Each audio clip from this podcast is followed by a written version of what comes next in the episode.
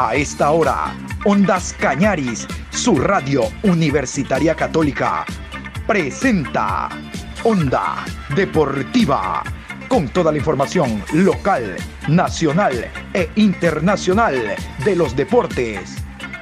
Comenzamos.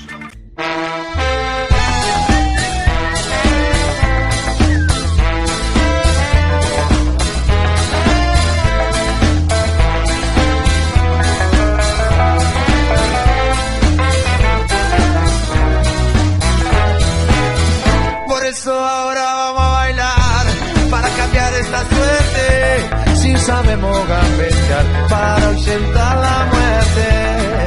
Vamos a bailar para cambiar esta suerte. Si sabemos gambetear para ausentar la muerte. Hola, ¿qué tal? Buenas tardes, mi querido Juan Pablo. Con el gusto de siempre, iniciamos la programación Onda Deportiva. Hoy lunes 29 de agosto, programa 1029. Último lunes de este mes.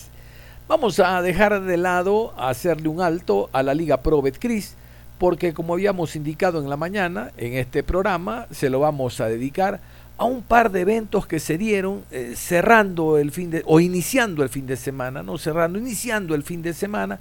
Y obviamente como no tenemos programa sábado domingo, es momento para comentarlo y en detalle contarles algunas situaciones especiales que se dieron, ¿no? Tenemos la firma de convenio que se dio entre el gobierno, Comebol, el municipio con Barcelona para la final única y el tema de la camiseta de la selección ecuatoriana de fútbol, porque realmente que hay todo tipo de opiniones en torno a si le gusta más la amarilla, la, azul o la blanca, bueno, total, cada quien en cuanto a el color, ganas, gustos, dependerá eh, lo que más le agrade para comprarla. Pero de eso vamos a hablar más adelante porque quiero comenzar, como les decía, con la firma de convenio que se dio el viernes pasado el mediodía en la ciudad de Guayaquil, en el Estadio Monumental, entre la Conmebol, el gobierno, el municipio y Barcelona para que se juegue en Guayaquil, Ecuador, la final única de Libertadores de América. Las autoridades del Gobierno Nacional y la Confederación Sudamericana de Fútbol, Conmebol, sellaron un compromiso para celebrar la final única de la Copa Libertadores 2022 en el Estadio Banco Pichincha de Guayaquil el próximo 29 de octubre. Es oficial, la final única de la Copa Libertadores 2022 se disputará en Guayaquil y dejará ingresos por más de 50 millones de dólares al país. Los presidentes de Ecuador, Guillermo Lazo, Federación Ecuatoriana de Fútbol Francisco Egas y Conmebol Alejandro Domínguez firmaron un acuerdo para la ejecución del evento deportivo más importante del continente. La firma del convenio se llevó a cabo en el Estadio Banco Pichincha y contó con la participación de autoridades municipales y del plantel de Barcelona. Conmebol invertirá entre 4 y 6 millones de dólares para hacer adecuaciones en el escenario deportivo. Además, el municipio de Guayaquil transferirá 2 millones más a la FEF con el mismo objetivo. Las finales únicas de la Copa Libertadores en Madrid 2018, Lima 2019 y Montevideo 2021 se han caracterizado por reunir miles de hinchas de los equipos participantes y desatar una fiesta en las calles. Ecuador también será sede de la Copa Libertadores Femenina 2022. El torneo se jugará del 13 al 28 de octubre en la ciudad de Quito. Qué buenas noticias en el ámbito deportivo para el fútbol ecuatoriano organizando estos torneos que van a centrar la mirada no solo de América sino del mundo. Vamos a escuchar a Alejandro Domínguez, el presidente de Confederación Suramericana. Eh, hablo de lo que significa este torneo para Ecuador. E hizo un recorrido en su etapa también como dirigente del Olimpia. A ver, recordar que su padre, Alejandro Domínguez Dip, era presidente del Olimpia que jugó la final contra Barcelona en la década del 90 y le ganó. Bueno, de todo eso habló Alejandro Domínguez, el presidente de Comebol. Estar aquí me trae gratos recuerdos. y claro, escuchando el discurso del Beto, eh, por supuesto no podía escapar, no se me podía escapar pensar en anécdotas que tengo este, de antes de ser presidente de la Confederación Sudamericana de Fútbol y por supuesto eh, todavía guardo, eh, presidente Lazo, el mejor recuerdo que va a quedar eh, probablemente hasta el día de hoy sellado en mi corazón.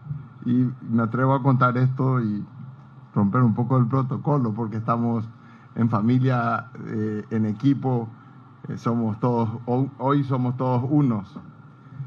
Pero claro, este, el presidente con mucha educación rememoró dos finales y una es inolvidable para mí, entonces este, agradecerte, Beto, el poder estar aquí en tu casa, me trae buenos sentimientos. Al margen de, eso, eh, déjenme contarles de que ser presidente de la Confederación de Sudamérica en el fútbol, más allá de ser una enorme honra, y en mi caso particular, que tampoco lo tenía previsto, no era algo que yo tenía en un objetivo personal a corto, ni mediano, ni largo plazo, porque uno pensaba en la Comebol y decía, esto no va a cambiar nunca. Y, y, de verdad yo admiraba a los presidentes porque eran como que se eternizaban para siempre.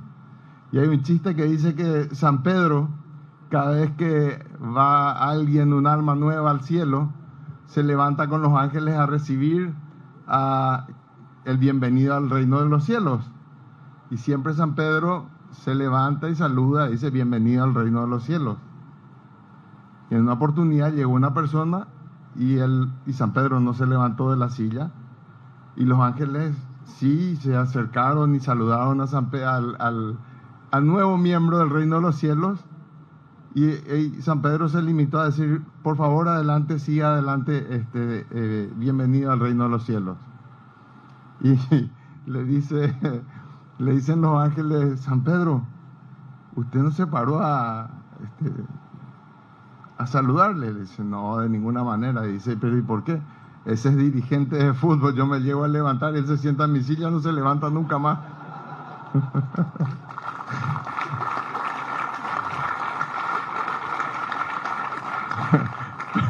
Pero es aquí que soy presidente de la Comebol, casi sin querer.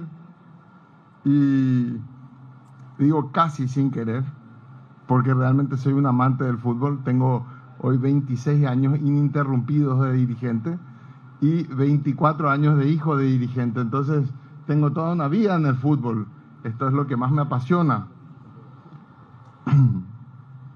Y la segunda anécdota que quiero compartir con ustedes es que el fútbol administra pasión. Y ustedes saben que la pasión es lo único que no se puede administrar.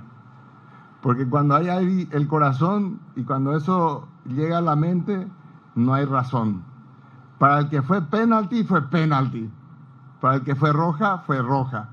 Para el que fue roja y no se cobró, el árbitro es culpable. O Pacho. Es imposible manejar un continente que vive el fútbol de la manera que vive Sudamérica. Y créanme que tuve momentos muy difíciles, de decisiones que tomar, eh, cambios de sedes, agresiones, muchas cosas que tal vez no, no pueda contar hoy porque si no va a ser todo muy largo.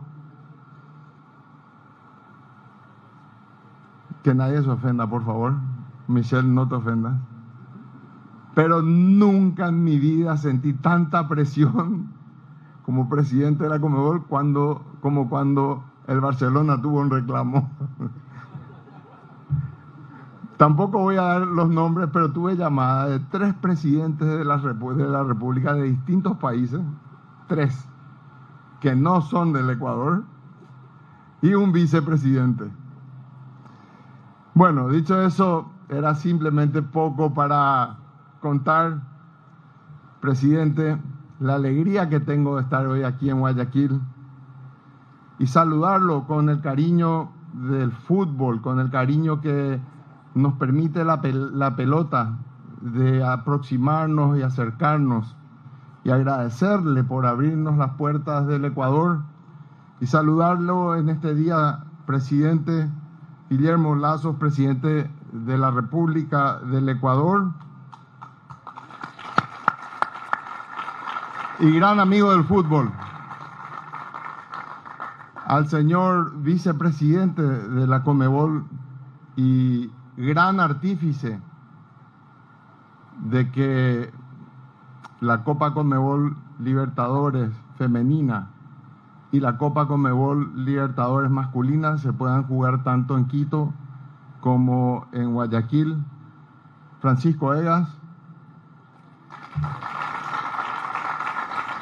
que además de ser vicepresidente es presidente de la Federación Ecuatoriana de Fútbol, clasificada a Qatar.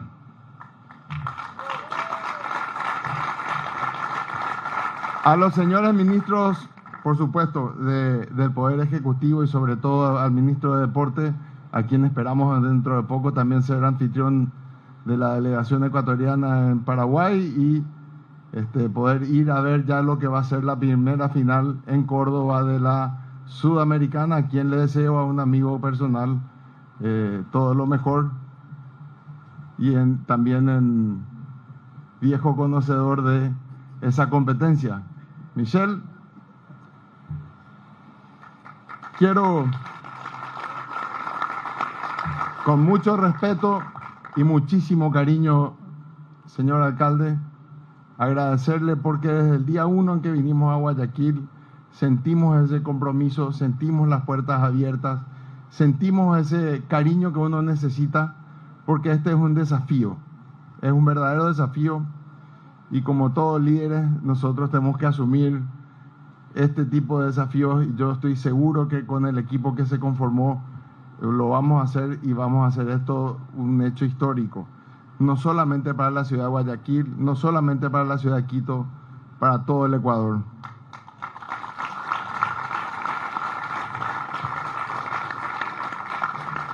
No quiero ser redundante porque ya lo saluda Alberto, que es el dueño de la casa, ya lo saluda Michelle, que es también este, amigo y participante de una de nuestras copas, además de haber hecho historia ganando la primera finalísima, la primera única final de la Copa Sudamericana que, entre otras cosas, recorrió el mundo. Así que Michelle, bienvenido de vuelta, queridas amigas, queridos amigos y por supuesto a todos los medios y periodistas aquí presentes que nos dan la oportunidad de poder comunicarnos no solamente con todo el Ecuador, sino a través de ustedes al mundo entero.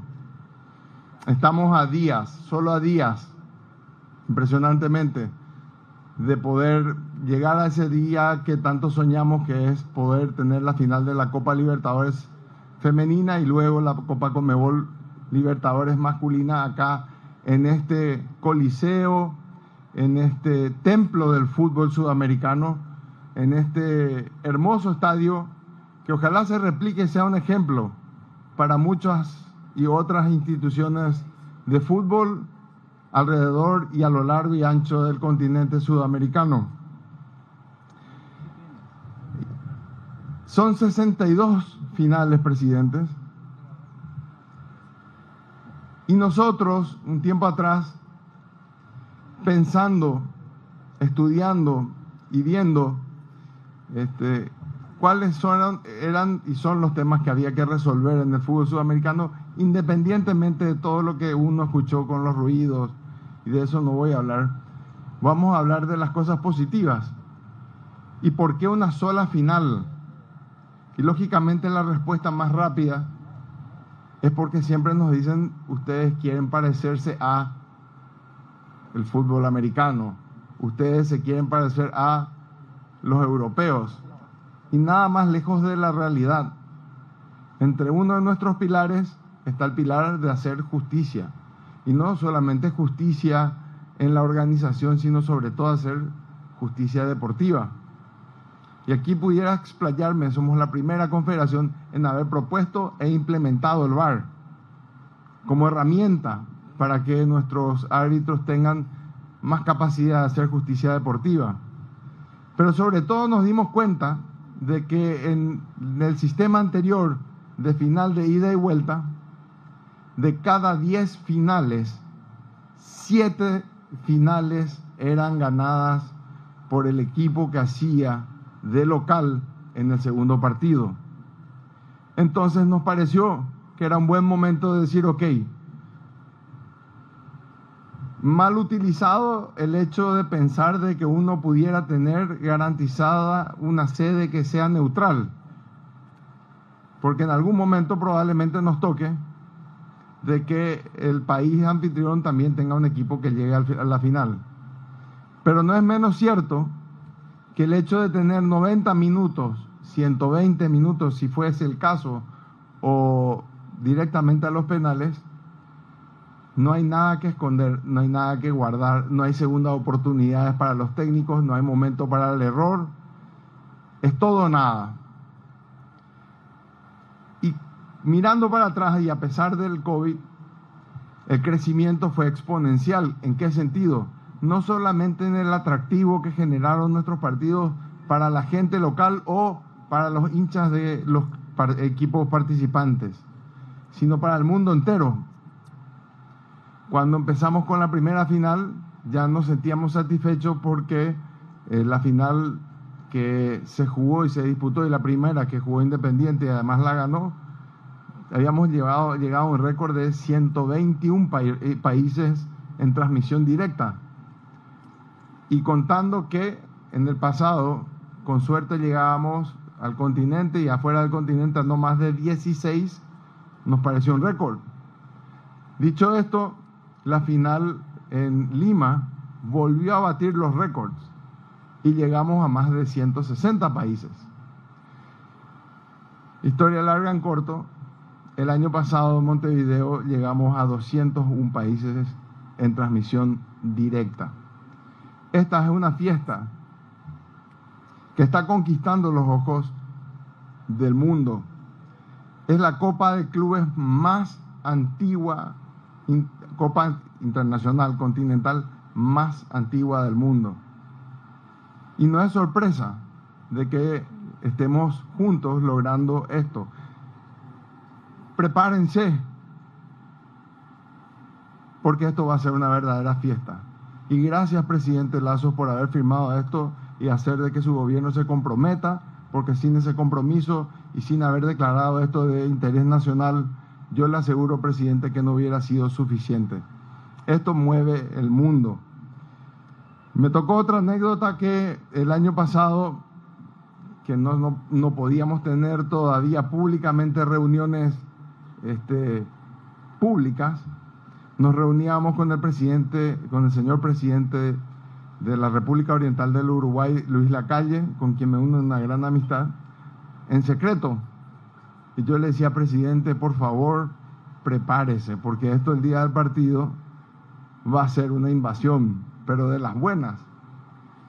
Y compartí con el presidente Lazo la imagen de la cantidad de vuelos que salieron desde distintos lados del Brasil y 90 vuelos desde Europa que vinieron directamente al Uruguay.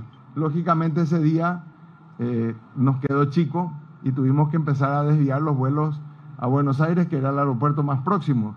Entonces, queridos amigos de Migraciones, prepárense, prepárense, porque vamos a trabajar en el buen sentido, porque vamos a abrir las puertas de este hermoso país, no solamente a los fanáticos de cada club, que todavía no sabemos quiénes van a ser, sino al mundo entero que les gusta y además quiere venir al, Ecuador a tener un buen, un buen pasar, una buena semana. Si hablamos en términos económicos, eh, podemos hablar de, récords, eh, cuánto deja una final de Libertadores en un fin de semana. Y dependiendo de la ciudad, en, Madrid dejamos más de 40 millones de euros entre un viernes, sábado y domingo. Eh, en Ecuador, perdón, en, Perú, calcularon de que se quedaron unos 60 millones de dólares. en Uruguay hay dos versiones, entonces, hagamos un promedio, dicen que es 70 y otros dicen que es 30, quedemos en 50 porque es la mitad de 100. Y creo que la excepción no se va a dar, alcaldesa, cuando estemos aquí en plena fiesta. Quiero llenarles de optimismo. Decirles que juntos hemos hecho cosas que anteriormente se veían como imposibles. Las finales de Libertadores eran guerras, ¿verdad, Beto? Eran guerra y hoy son fiestas. Y eso es el fútbol. Nos acerca, nos da buenos valores, nos enseña. Y en el campo de juego somos todos iguales, 11 contra 11. Ahí no hay color, no hay credo, no hay, no hay economía, no hay plata. Eso es un mito. La plata no es sinónimo de triunfo en el fútbol. El fútbol es lo que es porque es completamente impredecible. Así que no extenderme más en palabras, agradecerles, decirles de verdad y de corazón que al presidente, al ministro, a la señora alcaldesa, a los ministros y a todas las autoridades presentes, a los generales, a la policía en general, les queremos muchísimo. Ayúdenos, nosotros cuenten con nosotros, porque queremos que esta sea la mejor fiesta que haya organizado Comebol en, 120, en 106 años, 107 años de vida. Así que depende de todos nosotros. Y por último, no está el profesor, y bien dijo mi querido amigo Pacho, ya no es suficiente clasificar, Pacho. Festejar, festejan 32 países el clasificar y lloran 180. Pero yo quiero que, que Ecuador se plantee ser campeona del mundo. Y créanme, sin subestimar a ningún rival, créanme, sin subestimar a ningún rival, que si hay algo que aprendí tanto del deporte como del, en particular del fútbol, más allá de las habilidades que las hay y hacen diferencia, gana el equipo que más quiere y el que más fuerte está aquí. Así que seamos fuertes y demostrémosles al mundo que las cosas cambiaron en Sudamérica y en particular, en Ecuador. Que Dios le bendiga enormemente, gracias. Y ojalá que aquí a poco estemos con el estadio lleno. Vamos a escuchar ahora a la doctora Cintia Viteri, la alcaldesa de Guayaquil, quien también ha sido uno de los pilares fundamentales para que se pueda llevar a cabo en Guayaquil, en la ciudad que ella administra, esta final única de Libertadores de América.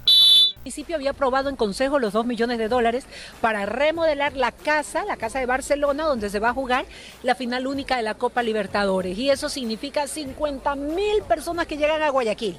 Si calculas, según los expertos, mil dólares que deja cada visitante, son 50 millones de dólares que quedan en los bolsillos de hoteleros, de restaurantes, de bares, de taxistas, de todo sitio donde Guayaquil pueda ofrecer hospitalidad. Así es que prepararnos todos. Mira que en este momento nos acaban de decir que ya la capacidad hotelera está al máximo.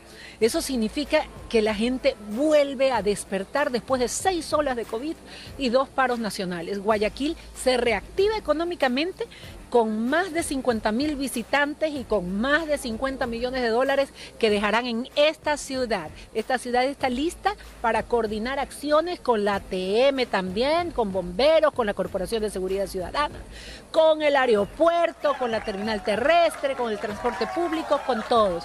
Los invito a disfrutar un día de alegría el 29 de octubre, ¿cierto?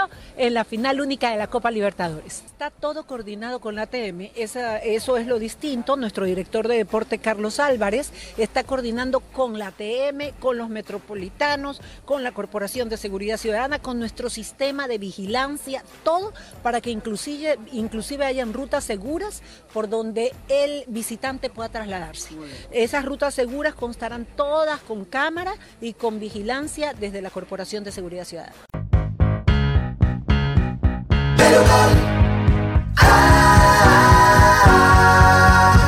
En Betgris tienes la diversión asegurada. Disfruta a otro nivel con los mejores encuentros deportivos. Apuesta tus moneditas de fe y gana miles de dólares. Recuerda que por cada 10 dólares depositados en red activa, tienes la oportunidad de ganarte una TV ULED 4K de 75 pulgadas. No esperes más y participa para ver tus partidos favoritos a otro nivel.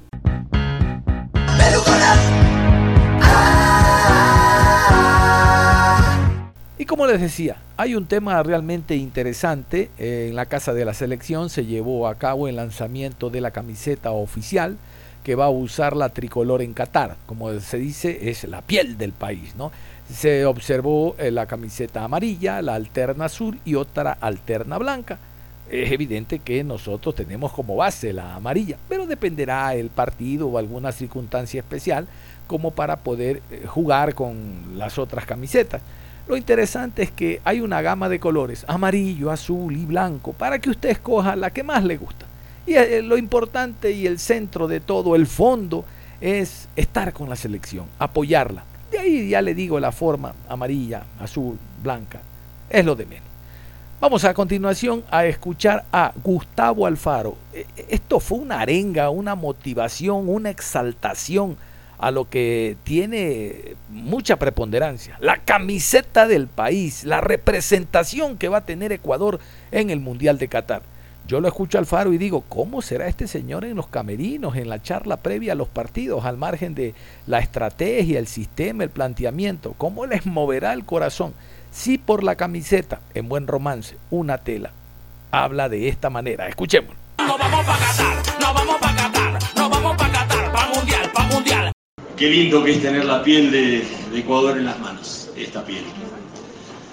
La verdad que eh, hace casi dos años atrás, aquí un poquito atrás, en, en una habitación que está aquí, daba mi primera conferencia de prensa. Al final de la conferencia de prensa, eh, querido Michel Deller me entrega una camiseta. Me entrega la camiseta anterior y me dice lo que me dijo recién Francisco. Profe, le estamos entregando la ilusión de un país entero.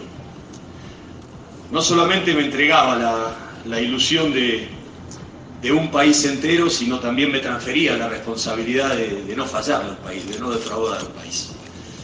Entonces nosotros entendimos que teníamos que diseñar un sueño que esté por encima de los hombres y los nombres. Que porque el fútbol tiene, el fútbol en general y en la selección nacional en particular, tiene la magia de unir a un pueblo detrás de un color o de una consigna. Y ese sueño que nosotros, o esa ilusión de jugar un mundial que debíamos diseñar, nos tenía que superar ampliamente en, en altura y en, y en, amplitud. Y nada mejor que, que empezar a mostrarlo detrás de una camiseta. Recuerdo la primera charla con los jugadores cuando nos juntamos previos a, viajar a, a, la Argentina para jugar el primer partido, donde queríamos tratar de, de recuperar valores que entendíamos que eran esenciales para representar a un país. Y nada mejor que una camiseta para demostrar dónde están incluidos esos valores. Recuerdo patente que tomé la camiseta, se la mostré a los jugadores y les dije, ¿qué es esto? Ellos me dijeron, es la camiseta, es nuestra camiseta. Le digo, está bien, ¿qué más? Es el emblema que nos representa como país, es lo que nos define como equipos. Perfecto. Vamos a mirarla un poquito más. ¿Dónde está el escudo? ¿El escudo está adelante o está atrás? El escudo está adelante, me dijeron. Perfecto. Y vamos a mirar un poco más. ¿A dónde está el escudo? ¿A la izquierda o a la derecha? A la izquierda, me dijeron. Entonces les pregunté, ¿dónde está el corazón? El corazón está a la izquierda. Entonces esta camiseta nos está diciendo que tal vez el sentimiento, lo que, nos identifica, está vinculado a los sentimientos más sublimes. Ahora les hago una pregunta. Nuestro nombre, ¿dónde está? Nuestro nombre está atrás. Entonces, ¿qué nos está diciendo la camiseta? Que nunca nosotros podemos estar por delante del sentimiento y de un color que nos representa, que es en definitiva un país. Lo segundo era tratar de vincularnos con la historia.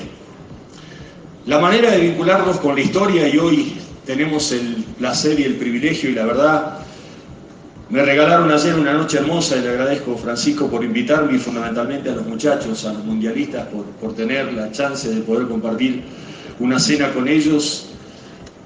Era honrarlo a ellos, era ponerlos en valor a ellos, porque si hay algo que nosotros teníamos que volver a recuperar, era ese sentimiento sublime que ellos tenían cada vez que jugaban por una selección. Lo hicimos en una habitación que está cerquita por acá. Se lo contaba yo ayer a ellos. Hay una pared que está ahí que tiene tres cuadros de los tres equipos que jugaron la Copa del Mundo. Y abajo de ese cuadro hay una, un cuadro negro donde el desafío es escribir el nombre en esa historia. Porque era la manera de rendirle tributo a un legado de, de todos ellos que lo pusieron a Ecuador en lo más alto de la consideración, en los lugares donde están los elegidos en el fútbol. Y ellos fueron los que abrieron ese camino.